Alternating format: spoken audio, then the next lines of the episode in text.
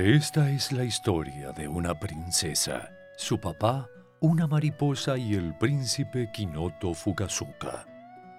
Tsukimuki era una princesa japonesa. Vivía en la ciudad de Siukyu hace como dos mil años, tres meses y media hora. En esa época, las princesas todo lo que tenían que hacer era quedarse quietitas. Nada de ayudarle a la mamá a secar los platos, ni de hacer mandados, nada de bailar con abanico, nada de tomar naranjada con pajita, ni siquiera ir a la escuela, ni siquiera sonarse la nariz, tampoco siquiera pelar una ciruela, ni siquiera cazar una lombriz. Nada, nada, nada. Todo lo hacían los sirvientes del palacio. Vestirla, peinarla, estornudar por... ah, ¡Achí! Por ella. Abanicarla, pelarle las ciruelas. ¿Cómo se aburría la pobre Tsukimoki? Una tarde estaba, como siempre, sentada en el jardín papando moscas, cuando apareció una enorme mariposa de todos colores. Y la mariposa revoloteaba y la pobre Tsukimuki la miraba de reojo porque no le estaba permitido mover la cabeza. ¡Qué linda mariposapa!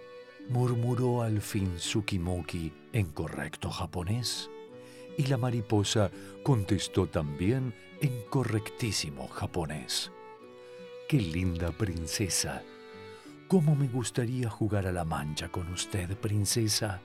No, Popuepedopo, le contestó la princesa en japonés.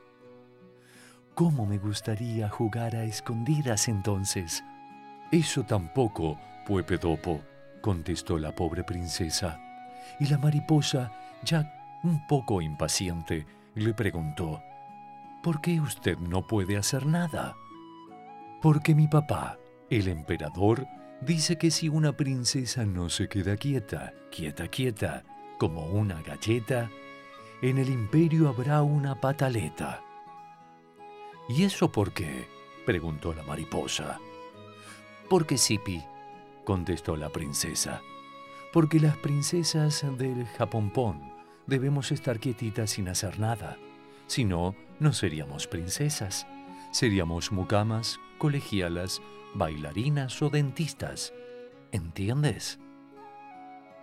Entiendo, dijo la mariposa, pero escápese un ratito y juguemos. He venido volando desde muy lejos, nada más que para jugar con usted. En mi isla, todo el mundo me hablaba de su belleza. A la princesita le gustó la idea y decidió por una vez desobedecer a su papá. Salió a correr y bailar por el jardín con la mariposa.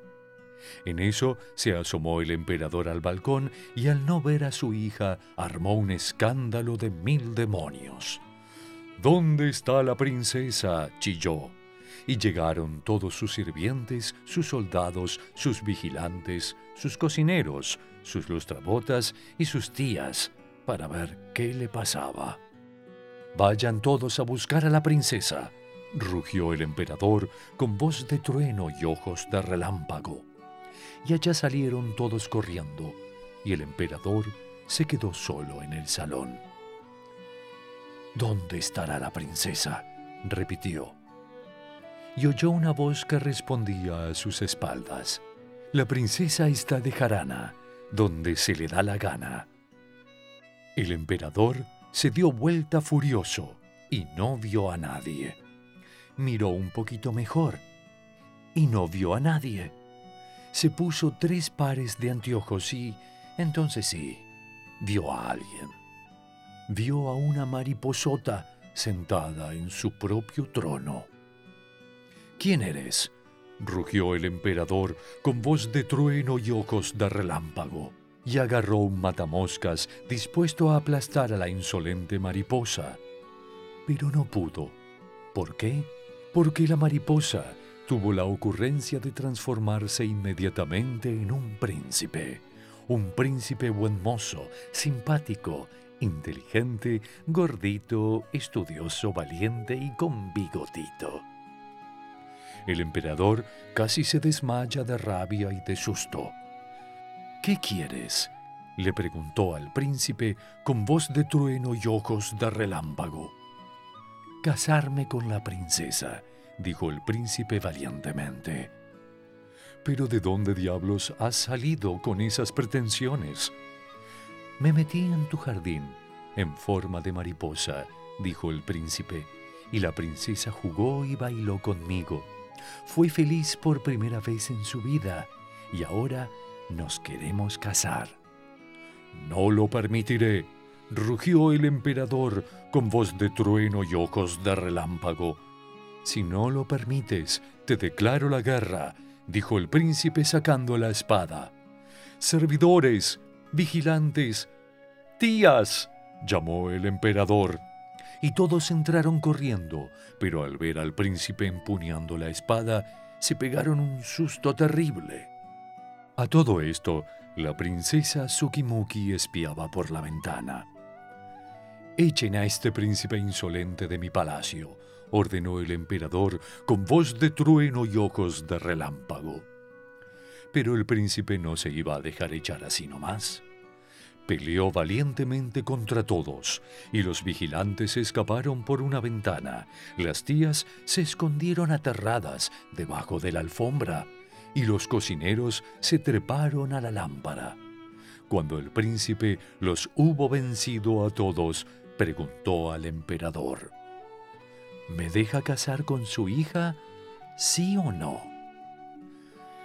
Está bien, dijo el emperador con voz de laucha y ojos de lauchita. Cásate, siempre que la princesa no se oponga. El príncipe fue hasta la ventana y le preguntó a la princesa, ¿Quieres casarte conmigo, princesa Tsukimuki? Sipi, contestó la princesa entusiasmada. Y así fue como la princesa dejó de estar quietita y se casó con el príncipe Kinoto Fukazuka. Los dos llegaron al templo en monopatín y luego dieron una fiesta en el jardín. Una fiesta que duró diez días y un enorme chupetín. Así acaba, como ves, este cuento japonés.